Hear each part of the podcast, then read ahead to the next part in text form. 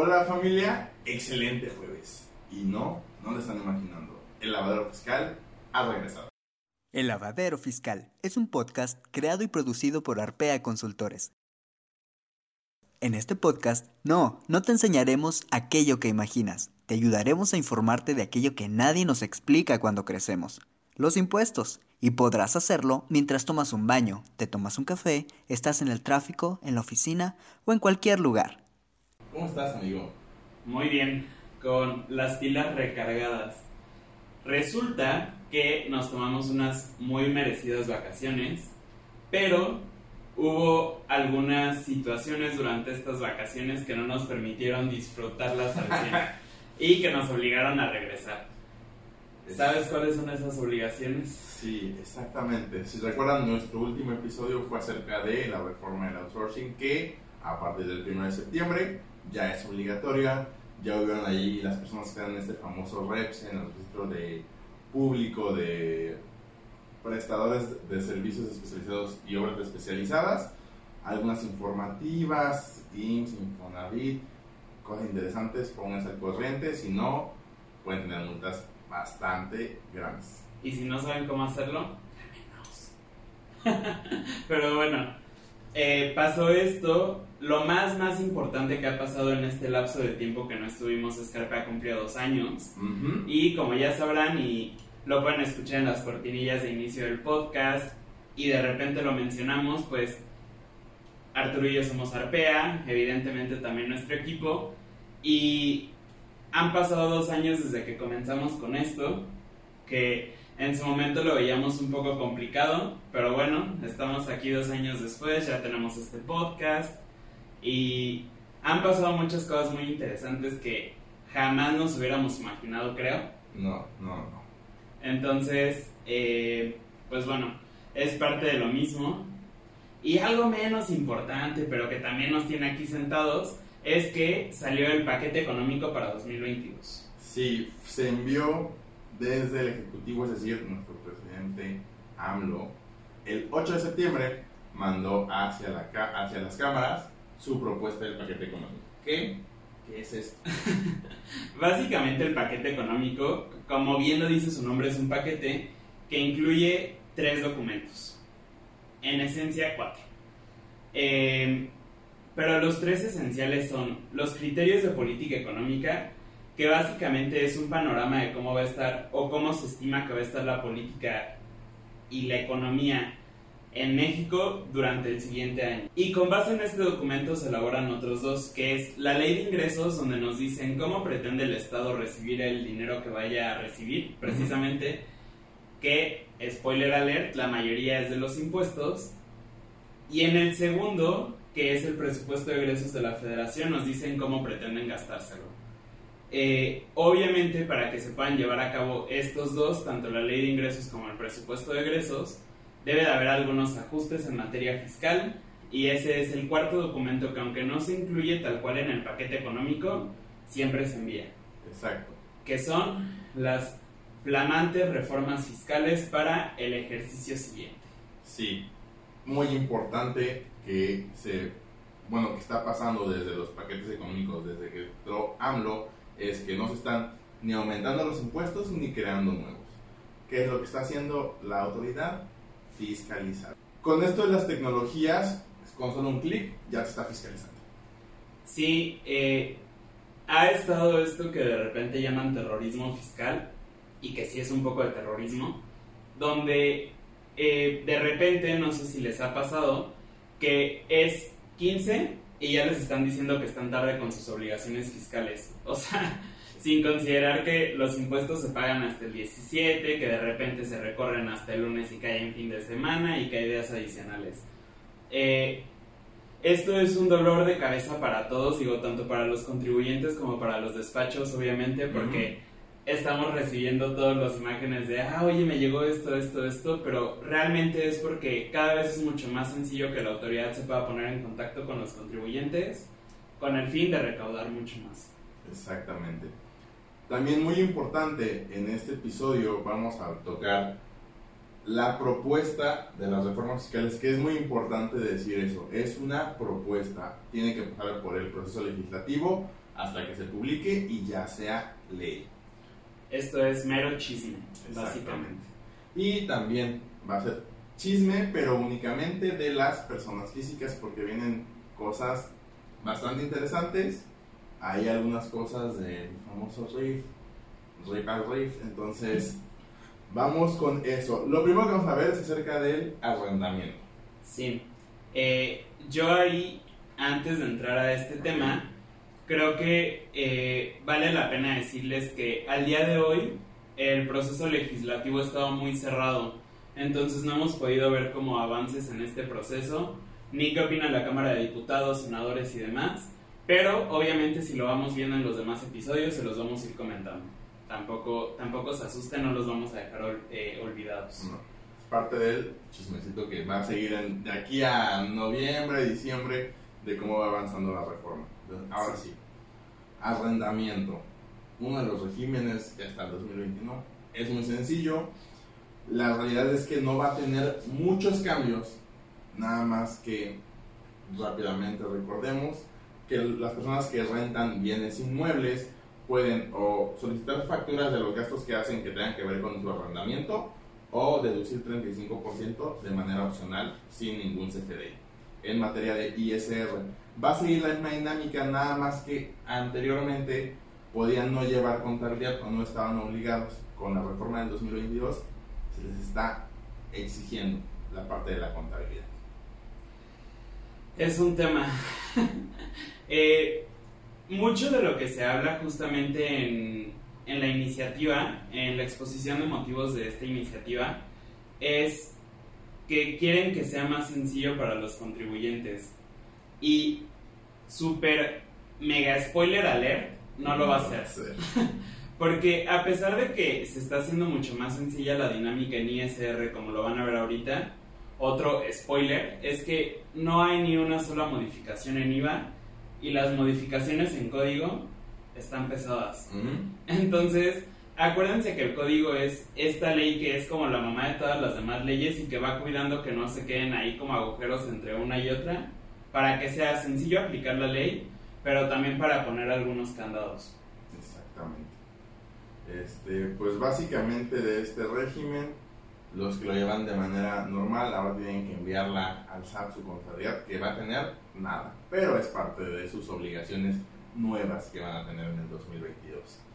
Y aquí creo que vale la pena no olvidar que también sale la, la famosa eh, resolución miscelánea donde se dan facilidades. A pesar de que la ley nos obliga a que llevemos esta contabilidad, al día de hoy también sabemos que hay algunas facilidades para las personas que ganan menos de 4 millones, donde no tienen que mandar su contabilidad. Entonces, nuevamente, todo esto es chisme, no se casen con nada, pero pues siempre es importante estar informados para las comidas familiares, donde te dicen, oye, es que hay un nuevo régimen, que más adelante lo vamos a ver, y quiero que me expliques qué está pasando y demás. Exactamente. Ahora, el régimen amado por los emprendedores, a veces odiado por los contadores, pero que era muy buena opción para el tema del ahorro de impuestos de una manera, o de ir aprendiendo al SAT, de ir conociéndolo, de ir haciéndote amigo de la autoridad. Régimen de incorporación fiscal, este régimen que nace en 2014, que básicamente no pagabas CSR el primer año si tenías ingresos de 2 millones, a partir del 2022 se elimina. Cuello. Ya no va a existir porque por ahí se dieron cuenta la autoridad que estaban usando para evadir impuestos. Hubo, en un momento del año pasado, que creo que lo comentamos por acá, hubo un escrito que mandó el SAT así muy específico de de, todos mi, de toda mi base de datos que son del RIF, tantos contribuyentes superaron los 2 millones, este, ya se murieron, o sea, cosas muy extrañas que el SAT se dio cuenta y por algo están haciendo esta eliminación de este régimen con muchísimos, muchísimos beneficios. Siempre hay gente bien traviesa que busca cómo encontrar los huecos en la ley y cómo aplicarlos a su favor. Eh, en este caso el RIF no fue la, la excepción, lamentablemente, y pues por eso también están quitando esto eh, no me quiero adelantar, pero en teoría este nuevo régimen también va a ser incluso un poco más barato que el RIF, sin contar que el RIF tenía la ventaja de que cuando comienzas un negocio la inversión es gigante y es más grande de lo que nos podemos llegar a imaginar a veces. Entonces, la verdad es que sí era un alivio para los emprendedores no tener que pagar impuestos el primer año. Y ahora, aunque van a ser poquitos, pues van a tener que pagar. Ok, pero aquí es importante mencionar, ¿qué pasa con estos contribuyentes que ya estaban dados de alta en el RIF, que apenas estaban cumpliendo su primer año y que se dieron de alta afortunadamente antes del 31 de agosto del 2021? Ellos se menciona que aún podrán optar o por este nuevo régimen o por seguir en el RIF con los mismos beneficios hasta que por alguna causal de que superen los 2 millones de pesos o pasen los 10 años, tenga que cambiar de régimen. Aquellos traviesos que vieron que en la reforma del 8 de septiembre, cuando fue eh, enviada la iniciativa, eh, leyeron por ahí que tenían que se eliminaba el RIF y se dieron de alta el RIF. Si te diste de alta a partir del 1 de septiembre, tienes que cambiarte al nuevo régimen que están proponiendo. Sí, eh, aquí es importante mencionar también que el RIF tenía algunos beneficios en materia de IVA y EPS. Hay especulaciones donde dicen que probablemente los puedan mantener. En ese caso, la verdad es que está, está interesante el régimen, que todavía no les decimos, pero que seguramente ya saben de cuál hablamos. Eh, pero ahí es donde se vuelve compleja la situación, porque la mayoría de las personas quieren dos cosas, probablemente. Cumplir con sus obligaciones en materia de impuestos, porque tienen que estar bien con el gobierno, y aparte cumplirla de la manera más óptima, por no decir pagar los menos impuestos posibles. Y ahí es donde entramos nosotros como contadores y se tiene que hacer un análisis porque puede ser obvio que tal vez te convenga más un régimen u otro, pero ya cuando lo llevas a la práctica y ves los casos específicos, a veces la respuesta obvia no es la correcta. Entonces, acérquense con sus asesores de confianza, de preferencia RPA, y traten de evaluar qué es lo que les conviene a ustedes. Si les conviene más este nuevo régimen o el RIF. ok, ya fue mucho decir nuevo régimen, nuevo régimen, nuevo régimen. Ok, dinos cuál es el nuevo régimen que se está proponiendo para el 2022. Les presentamos al régimen simplificado de confianza, que para los cuates pretenden que se llame RECICO. Muy mal nombre, la verdad, no me gustó ese acrónimo, pero pues, es lo que hay. Si quieren ser, no decir reciclo, pueden decir régimen de confianza, se entiende igual.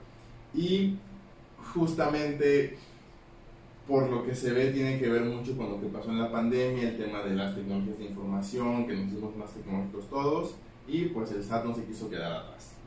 Eh, ah, también importante, por ejemplo, en este, en este tiempo de vacaciones mejoramos su eh, portal de citas, ya hubo más disponibilidad en septiembre. Ah. Eh, tiene más candados para que no anden comprando y así haciendo cosas con las citas, entonces también. Mejoraron muy entre comillas, la verdad. El proceso no es precisamente sencillo, pero bueno.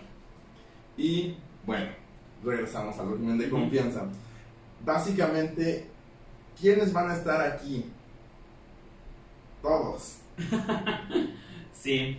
Eh, para las personas físicas hay más de 8 regímenes. Me parece que son 11, si no me equivoco, pero les debo el dato exacto. Y básicamente esta iniciativa está obligando a cuatro a que sí o sí se apeguen a este famoso reciclo, que son las personas físicas con actividades empresariales, llámese venta de artículos, eh, comisiones, etcétera, todo, literal, la fondita, la papelería, todo. Actividades empresariales. Servicios profesionales, los honorarios de los contadores, de los doctores, dentistas, etc. Arrendamiento, que ese no es obligatorio, es opcional, pero ya les comentamos que si es opcional y se quedan en arrendamiento van a tener nuevas obligaciones. Y el sector primario. El sector primario de hecho era uno de los sectores que tenía muchos beneficios, muchos. Sí. Y ahora con el reciclo probablemente los pierdan. Nuevamente, y lo van a escuchar en este episodio y en el que viene de personas morales, es mero chisme, porque en el proceso legislativo pueden pasar mil y un cosas. De repente los diputados alcanzan a ver cosas que no vio el presidente en su momento y los senadores alcanzan a ver cosas que no vieron los diputados y ahí se empieza a hacer como todo Un Frankenstein de la reforma de la propuesta inicial. Básicamente.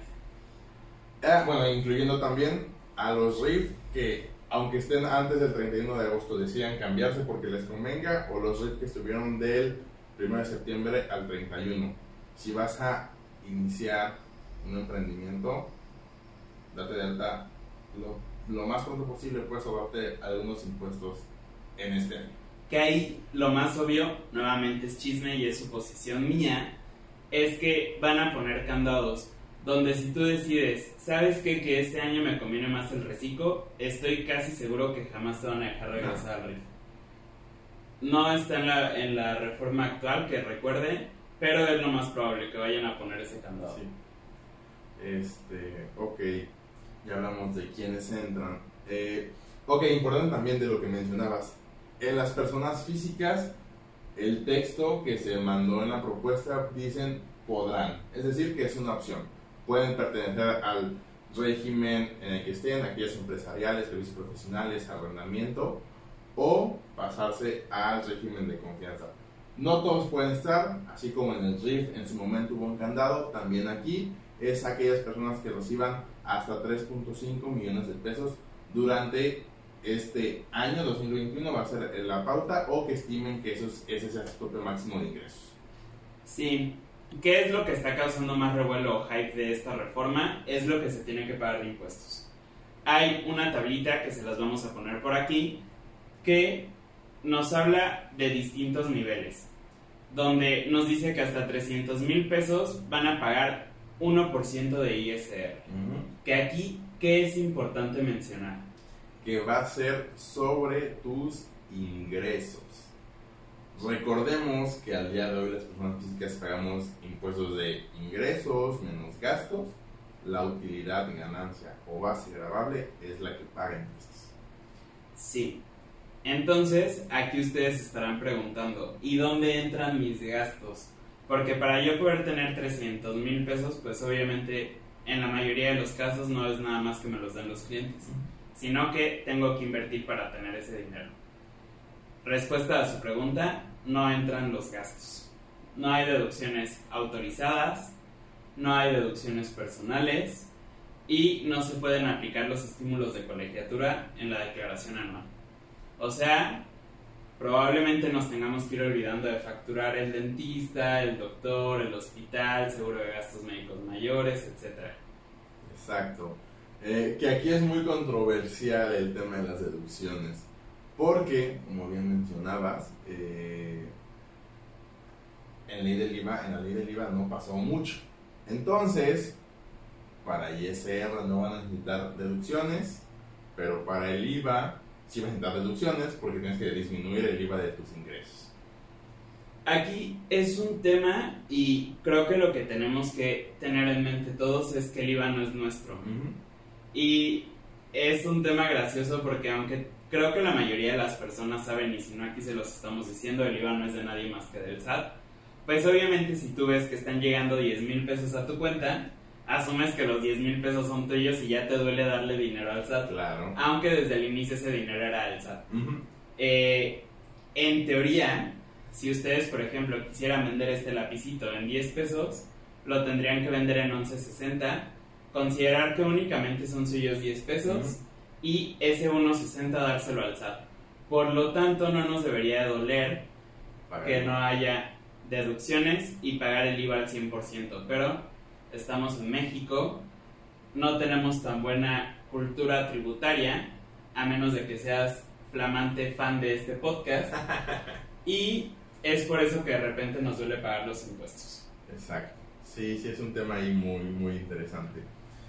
Pero bueno, eh, únicamente para concluir este tema y no dejarlo aquí en el olvido, por si nos están escuchando, eh, esta tabla va de los 300 mil pesos, o sea, hasta 300 mil pesos pagas 1% de ISR, hasta 600 mil pesos pagas 1.10, hasta 1 millón pagas 1.50, hasta 2 millones y medio pagas 2 y hasta 3 millones y medio pagas 2.50.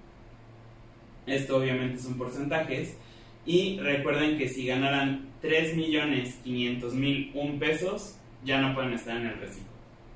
Si no tienen que pasar a los regímenes que ya existen hasta el día de hoy y pues cumplir sus obligaciones conforme a, a esas formas de tributar.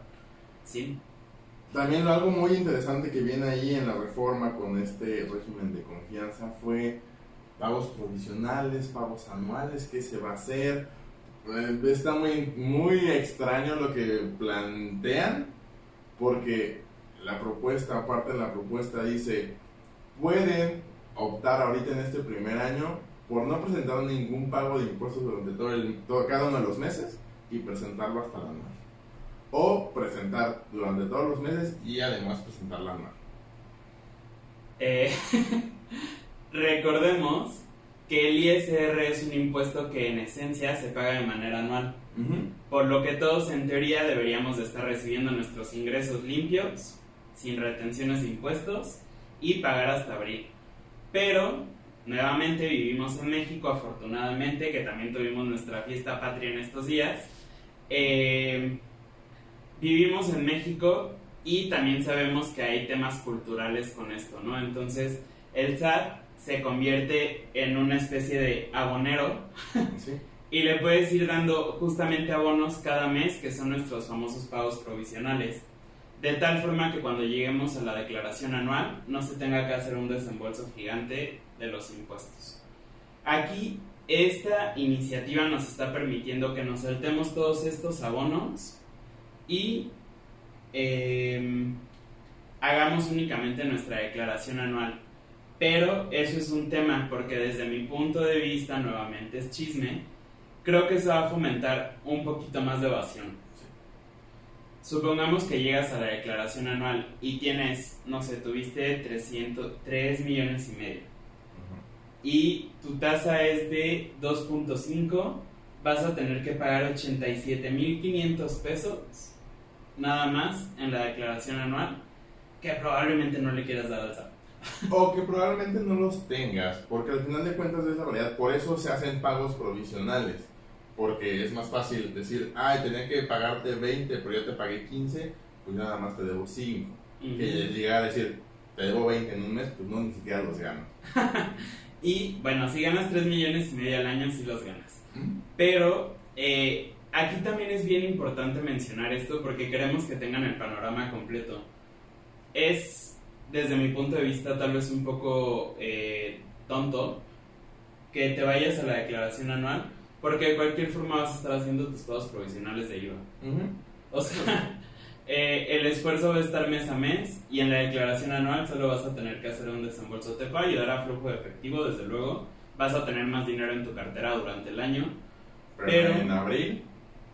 Tu cartera va a quedar flaca. Exactamente. Sí. Eh, algo también muy importante que es, me estaba faltando, me estaba faltando. Ajá el cálculo de estos ingresos, estos 3.5, ya no nos hará tu contador. A través de la página de SAT, un robot calculará cuántos ingresos tuviste y ya de ahí aplicarán porcentajes.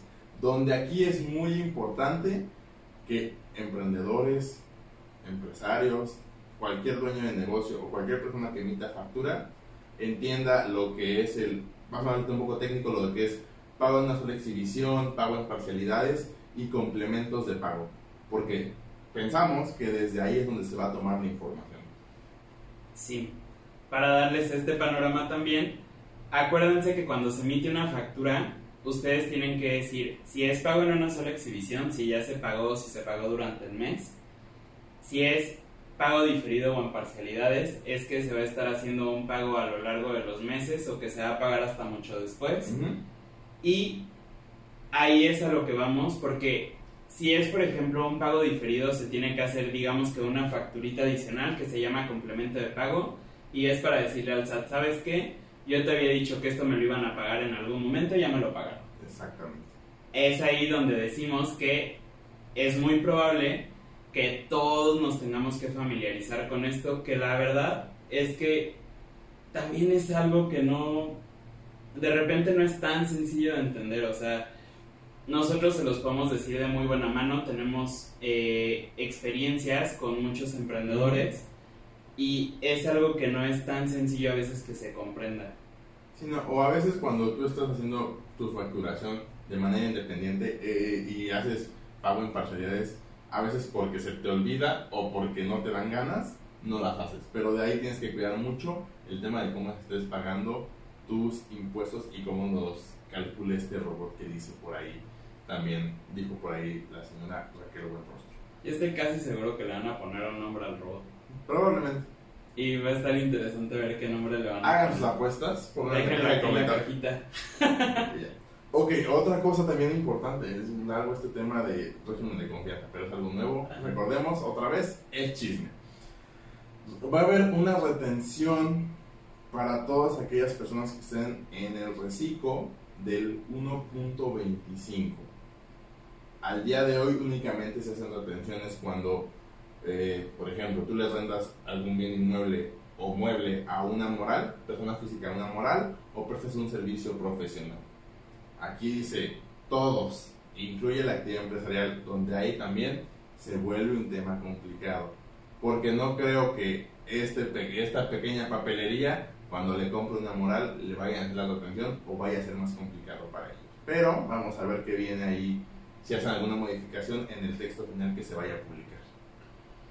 Sí, de verdad, eh, no me voy a cansar de decirlo, se supone que la reforma hace más sencilla la operación, pero eh, ahorita estamos hablando únicamente de personas físicas, pero para las personas morales esto también va a tener una repercusión gigante porque va a afectar justamente los flujos de efectivo, o sea, el dinero que tú tengas en tu cuenta no va a ser totalmente tuyo, porque en teoría es dinero que le dejaste de pagar a las personas para después pagárselo al SAT.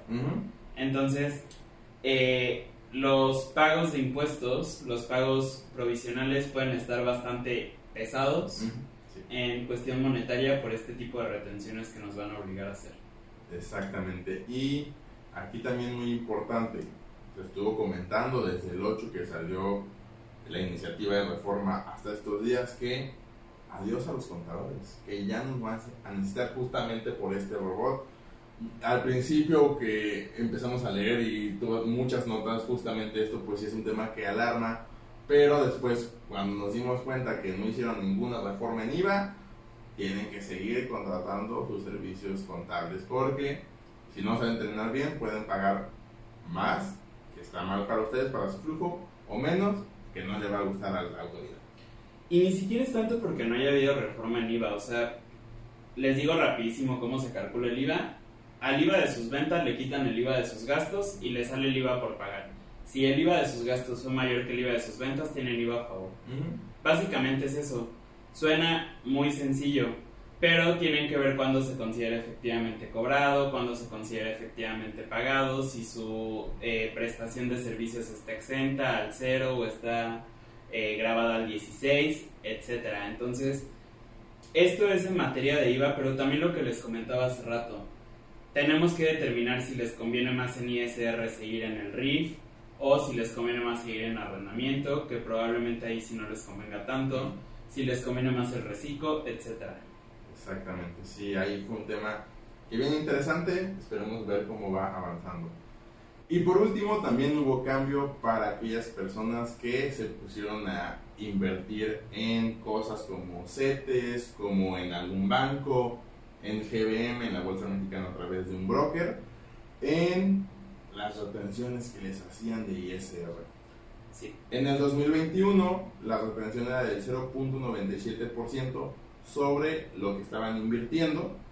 En este 2022 se pone bastante interesante porque de pasar del 0.97% va a pasar al 0.08% del capital invertido. Es una reducción casi del 100% de la retención. ahí es un tema. Eh, para no ponerme súper técnico, pero porque también es interesante saber por qué está pasando esto, el Banco de México va diciendo cuáles son las tasas que deben de tener más o menos los créditos. Y estas tasas de los créditos están en función de las tasas que te van a pagar a ti como rendimiento de tus inversiones. Entonces, si la tasa de los rendimientos de las inversiones disminuye, tiene que disminuir forzosamente también esta retención que te están haciendo porque de lo contrario, si no disminuye el 100% de tu rendimiento se puede ir a pagar impuestos. Entonces es prácticamente por eso que está pasando y como podremos adivinar con base en lo que les dije, estas tasas de rendimiento por tus inversiones también disminuyeron en el Banco de México. Eh, aquí también nada más para puntualizar, en teoría esto debería de ser una retención que te hagan por cualquier tipo de inversión que hagas. Sin embargo, nuevamente en la resolución miscelánea y en ley en general hay algunas extensiones que podemos encontrar y por eso de repente no se aplica a todas las inversiones que hacemos. Exactamente. Pues básicamente en este tema de reformas para personas, personas físicas es chisme, aún sigue siendo chisme. Vamos a ir avanzando, yo creo que durante estos meses a ver qué pasa. Esto es como de las cosas más relevantes que existen. Entonces, acérquense, aún están en tiempo de revisar qué es lo que más les conviene de acuerdo a lo que está publicado hasta el día de hoy. Y sí es importante que hagan un análisis de qué es lo mejor para su negocio, para el flujo de efectivo, para el pago de impuestos, que sea lo que a todos los mexicanos les gusta, el pagar lo mejor posible. Lo más optimizado, no vamos a decirlo, para que no se escuche evasión. este, y pues realmente de este tema, ¿nos tienes un otro comentario? No, eh, les estamos diciendo como lo más relevante, puede que se nos haya pasado una que otra cosa que hayan puesto en la iniciativa, pero en muy estricto sentido es lo más relevante y lo que en teoría es como de interés público. Entonces, eh, ya si vamos encontrando alguna otra cosa o algo que vayan añadiendo en el proceso legislativo que creamos que les puede interesar, se los vamos a ir comentando, obviamente. Así es. Pues, este es el regreso del lavadero. Esperemos no sé cuántos episodios sigan más, esperamos que muchísimos más. Este, y la siguiente semana volvemos a hablar de reformas fiscales. Lo grabamos después. Este, pero ahora sí enfocado hacia personas morales, que también vienen cambios bastante interesantes. Sí. Ahí para que no crean que se nos olvidó, aunque tal vez ya no va a ser tan seguido. Eh, retomando una recomendación que habíamos dicho previamente, salió La Casa de Papel, esto ya es viejo, ya lleva casi un mes arriba, pero está muy buena la temporada, se la recomendamos y en diciembre sale la segunda parte. Y por último, otra recomendación que creo que les podemos hacer es que en esta temporada de vacaciones estuvimos eh, tomando algunos proyectos en el despacho y demás pero también nos estuvimos poniendo un poco más chulos para ustedes. No en apariencia, sino en redes sociales. Entonces, les sugerimos que vayan, que nos busquen como Arpea Consultores en Facebook, en Instagram, en TikTok. Eh, aquí en YouTube, pues obviamente, bueno, nos pueden estar escuchando en Spotify, Apple Music, nos pueden encontrar también en YouTube. Y pues también es uno de los canales que tenemos justamente para fomentar esta cultura, tributaria, perdón. Y ahí pueden aprender un poquito más o profundizamos de repente en algunos temas que tocamos aquí o los hacemos más para domis para que los puedan compartir sin problema alguno, sin que tengan que tener conocimientos técnicos familiares y demás. Eh, y pues nada, vayan a darse una vuelta, creo que puede valer la pena y regálenos un like, follow y demás eh, para que puedan estar más al pendiente de todo lo que estamos realizando. Y también el tema de nuestra página web, alpeconsultores.com, en donde ahí pues pueden ver como un tema de la historia que ha pasado, qué, servicios ofrecemos, consultoría uno a uno de a lo mejor todo lo que han visto aquí en el podcast, en Instagram. Pues a lo mejor hay una duda que tengan y pueden llegar con nosotros sin ningún problema. Ahí está en la parte de arriba, consultoría uno a uno. Y pues nada, únicamente eso. Toda esta información también va a estar en la descripción de este video. Y pues nada. Yo soy Eric. Yo soy Arturo. Juntos somos Arpea y nos vemos la siguiente semana. Bye. Gracias por permitirte este rato para mejorar tu cultura fiscal en este lavadero. No te olvides de seguirnos en nuestras redes sociales como Arpea Consultores y en nuestra página web www.arpeaconsultores.com.